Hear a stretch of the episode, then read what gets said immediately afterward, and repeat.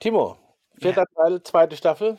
Ja. Äh, ein bisschen mit Trauer begleitet, weil äh, das ist der letzte Teil dieser zweiten Staffel, aber ich äh, mache jetzt schon ein Seeding, dass ich hoffe, dass es irgendwann eine dritte gibt. Ja, sehr gerne. wir sehen es ja eh wieder auch Ja. persönlich. Ähm, wir hatten letztes Mal auf deine Anregung hin auch nochmal einen Teil über Leistungsdruck Ja. und ich war sehr wichtig, glaube ich, und sehr, sehr spannend. Ja. Und wollen jetzt noch, wie es auch im Buch übrigens als äh, Abschlusskapitel ist, Ja. zum Thema Auftritt, Ja. Auftrittscoaching kommen. Ich hatte angedeutet, es gibt vielleicht Verwandtschaften, es gibt vielleicht Unterschiede. Ich fange mal mit der Frage an, du kannst ja dann von dort aus das weiterentwickeln, was du wichtig findest. Ja. Auftritt Ja. und Prüfung. Was ist da gleich, was ist unterschiedlich und was sind ganz besondere äh, Coaching-Kontexte für Leute, die zu dir kommen oder zu deinen äh, Kolleginnen und Kollegen kommen, die du ausgebildet hast, wo es um Auftritte geht? Ja. Ja, das ist das ist tatsächlich sehr spannend, weil es gibt Leute, die haben, ähm, vor mündlichen Prüfungen überhaupt keine Angst oder und nur vor schriftlichen und andersrum auch. Mhm. Ja, also eine mündliche Prüfung ist 'ne Auftrittssituation, das ist ganz wichtig, ja. Mhm. Ähm, und und es gibt wirklich Leute, die haben nur vor vor vor vor mündlichen Prüfungssituationen Angst und gar nicht vor schriftlichen oder halt andersrum. Und und das macht ja schon deutlich, dass Mhm. es das offenbar ganz unterschiedlich erlebt wird. Es gibt natürlich Leute, die haben vor allen Auftritts also vor allen Leistungssituationen, also Prüfungssituationen Angst, aber es gibt tatsächlich diese diese Trennung. Und jetzt ist die Mhm. Frage, was ist der Unterschied? Mhm.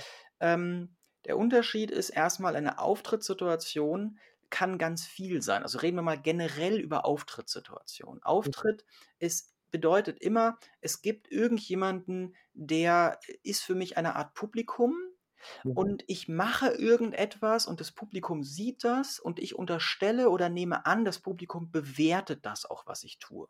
Mhm. Und wenn man diese dieses diese Kriterien nimmt, dann trifft das auf ganz, ganz viele Situationen zu. Nämlich nicht nur auf 'ne Bühnensituation irgendwie oder 'n Referat halten oder mündliche Prüfung, sondern das können Alltagssituationen sein. Wenn ich Schüler frage, Schülerinnen frage: „Was ist für euch 'ne Auftrittssituation?“, dann ist es so was wie, ähm, zu spät in den Klassenraum kommen. Oder, ähm, auf den Schulhof kommen. Ja, da sind Leute und ich komme alleine auf den Schulhof, gehe zu meiner Peer Group dazu und und bin sozusagen ich ist 'n Auftritt, ja, über den Gang gehen, ja? Das ist Mhm. für viele, ähm, äh, junge Menschen in der in der in der Pubertät ist alleine über den Gang gehen und gesehen werden von anderen schon eine Auftrittssituation. Mir fallen sofort Bilder ein. Mhm. Sofort, ne, genau. Im Mhm. Ausland in 'ner Fremdsprache einkaufen gehen, Auftrittssituation, ja? Mhm. Mhm. Also, ich habe Publikum, ich werde gesehen, ich unterstelle, die anderen bewerten das, häufig tun die das ja gar nicht, ja?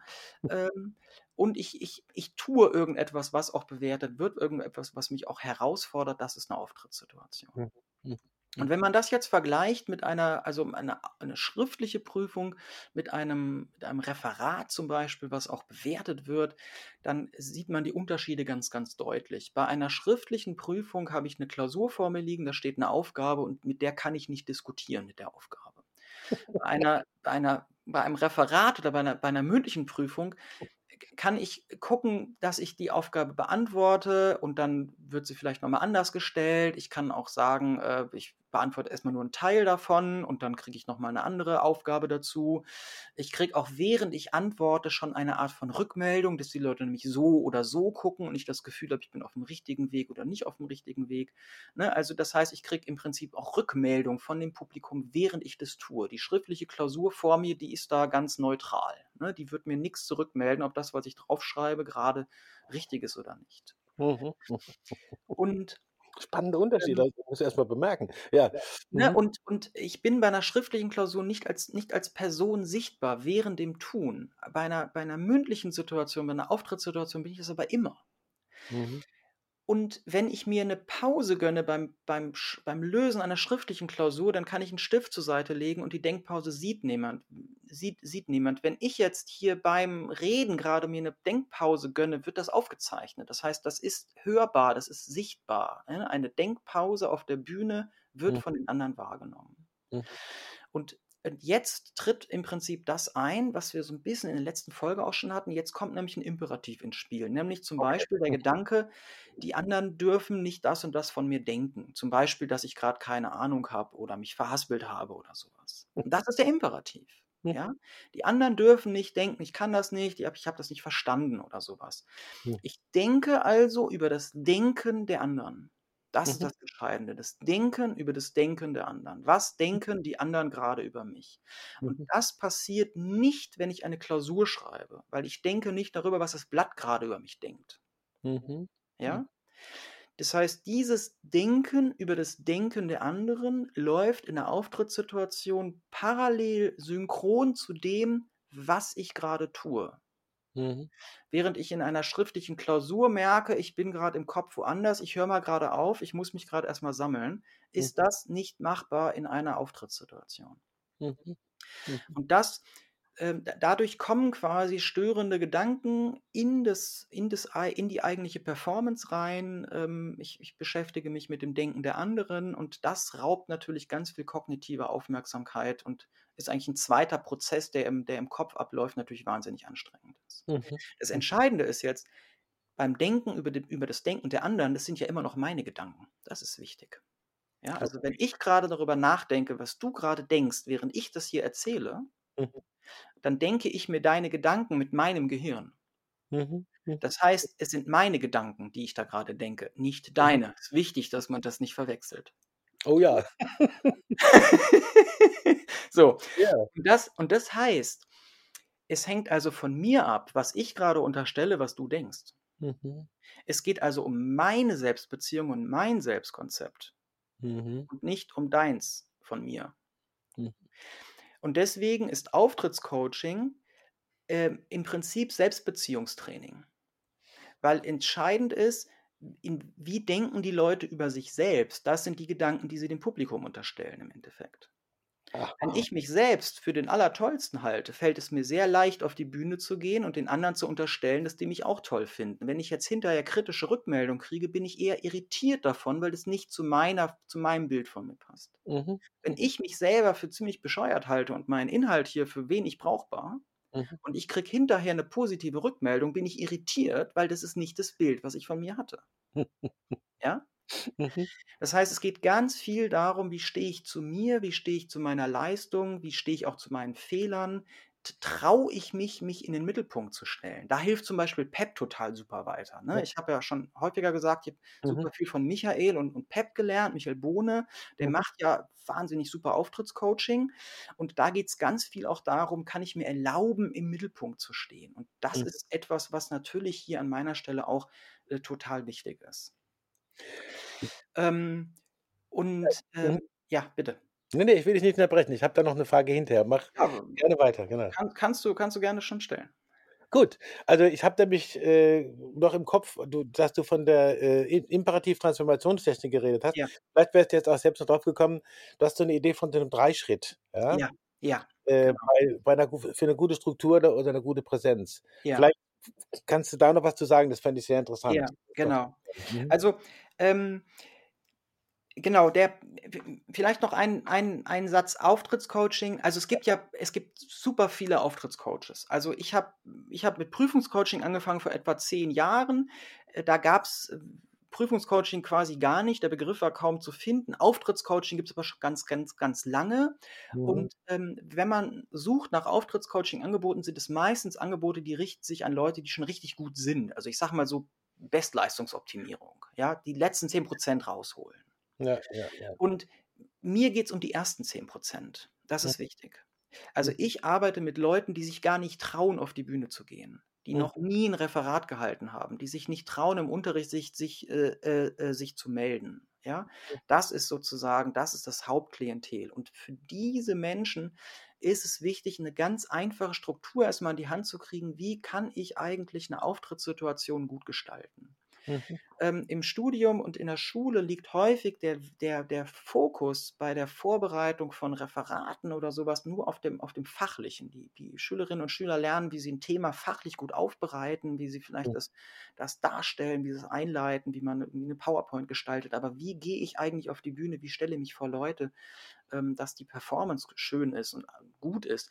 Das das wird gar nicht vermittelt. Und Mhm. 'n ganz einfacher Dreischritt, wie ein wie eine Auftrittssituation ablaufen kann, ist, ähm, ich stehe erst mal nicht auf der Bühne, also auf f sozusagen, gefühlt vor vor dem Raum oder weit entfernt von der Stelle, von der ich gleich auftreten werde. Und da sammle ich mich erst mal. Da nehme ich erst mal Kontakt zu mir auf. Mhm. Und dann dann gehe ich, ähm, in die in die Mitte des des Raums. Ich nenne das Sweet Spot bis zu dem Punkt, wo ich das Gefühl habe, also hier hier kann ich gut stehen. Von hier aus habe ich das Publikum gut gut im Blick. Ich fühle mich auch wohl so. Da stehe ich und da komme ich erst mal an. Und da nehme ich den Raum wahr und komme erst mal an diesem Punkt an. Und und dann nehme ich Kontakt auf. Dann gucke ich in das Publikum rein, ich nehme Kontakt auf und werde mir erst mal bewusst, das sind die Leute, zu denen spreche ich jetzt. Zu Mhm. denen baue ich jetzt Beziehung auf. Hm. Aus von aus Sicht des Publikums wird es meistens so wahrgenommen, dass dieser Moment 'ne halbe Sekunde zu lange dauert. Dann ist es genau richtig. Ja? Ich komme an, ich gucke ins Publikum und genau diese halbe Sekunde zu lange ist so: „Wann geht's los?“ Und: „Ah, jetzt jetzt ist er da. Okay, Mhm. jetzt fange ich an.“ Und dann begrüße ich zum Beispiel mit: „Schön, dass ich hier bin und schön, dass ihr da seid und jetzt geht's los.“ Mhm. Ja?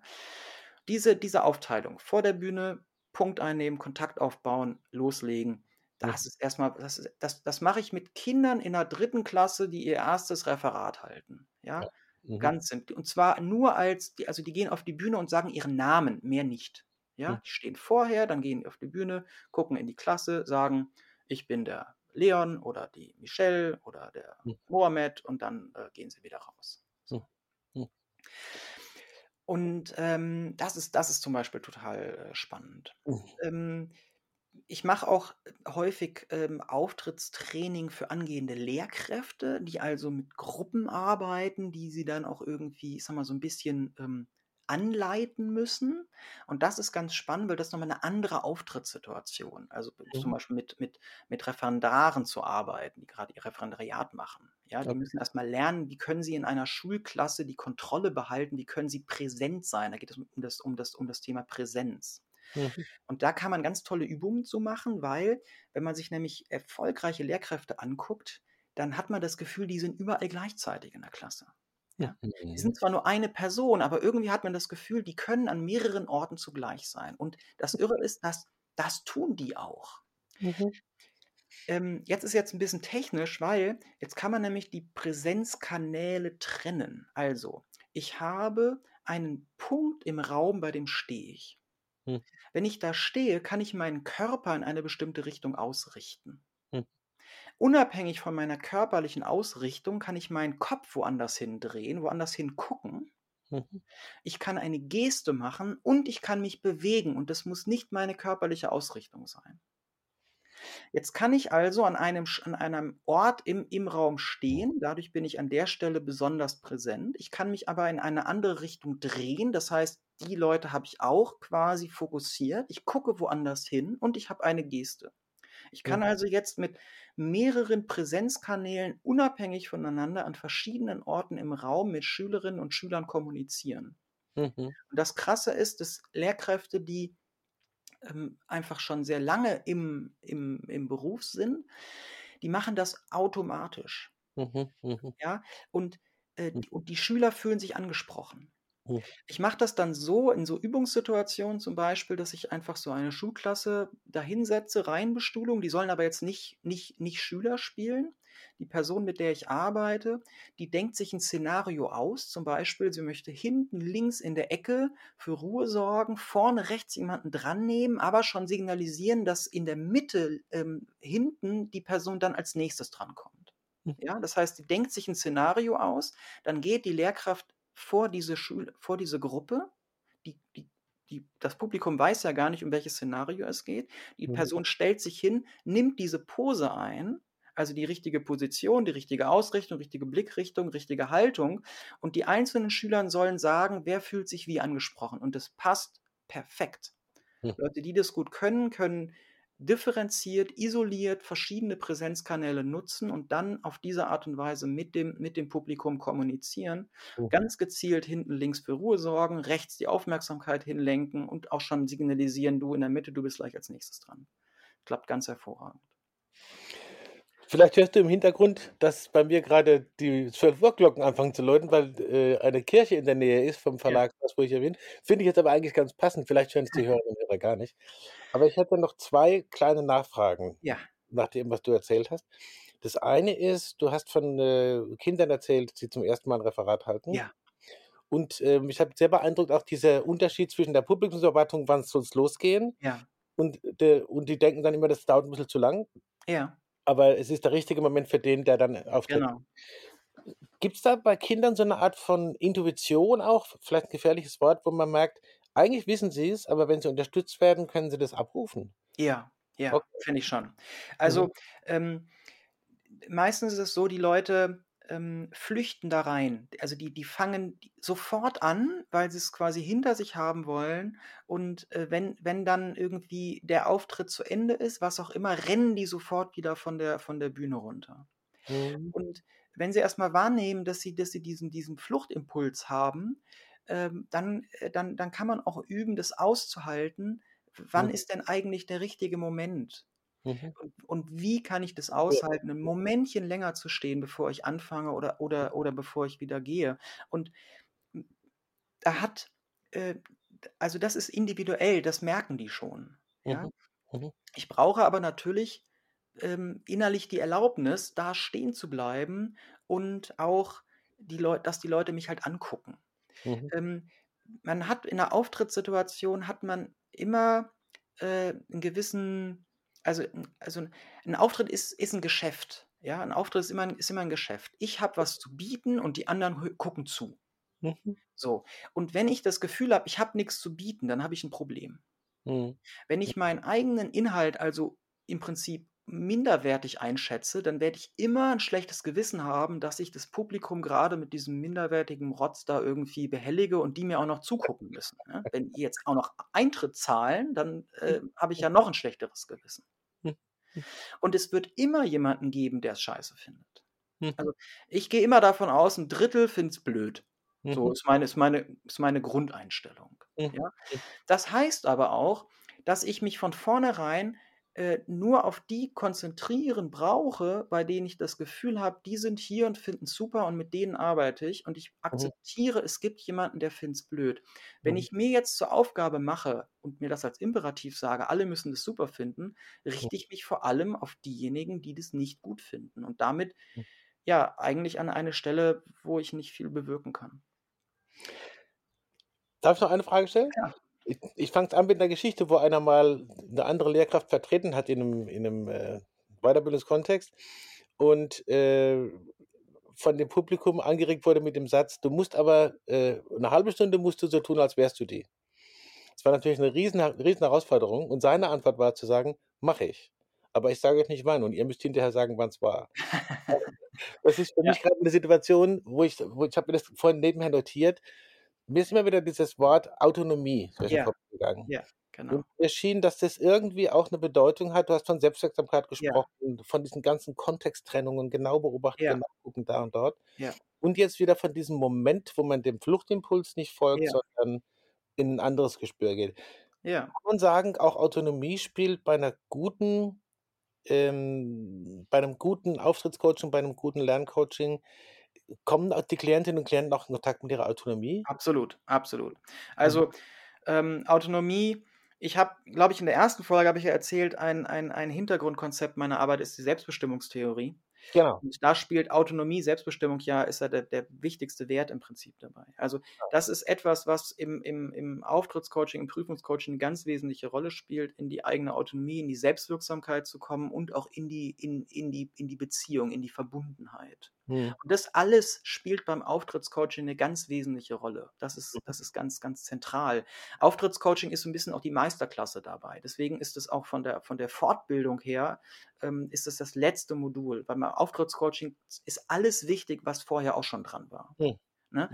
Und ähm, sich also zu sich zu stehen, es auszuhalten, dass dass man auch nicht allen gefallen kann, das sind Elemente, die gehören zu zu einem ja, zu einem Selbstverständnis auf der Bühne dazu. Sonst äh, fühle ich mich da nicht wohl und will da ganz schnell wieder runter. Also Auftrittscoaching ist, Michael Bohne hat mal gesagt, finde ich einfach ein tolles Zitat, ähm, die Bühne ist ein Brennglas für, die, für das eigene Selbstkonzept, für die, für die, für die Selbstbeziehung. Be- Besser kann man es nicht sagen. Also auf der Bühne fällt einem all das auf die Füße, was man auch an Schlechten über sich denkt und womit man sich, womit man hadert.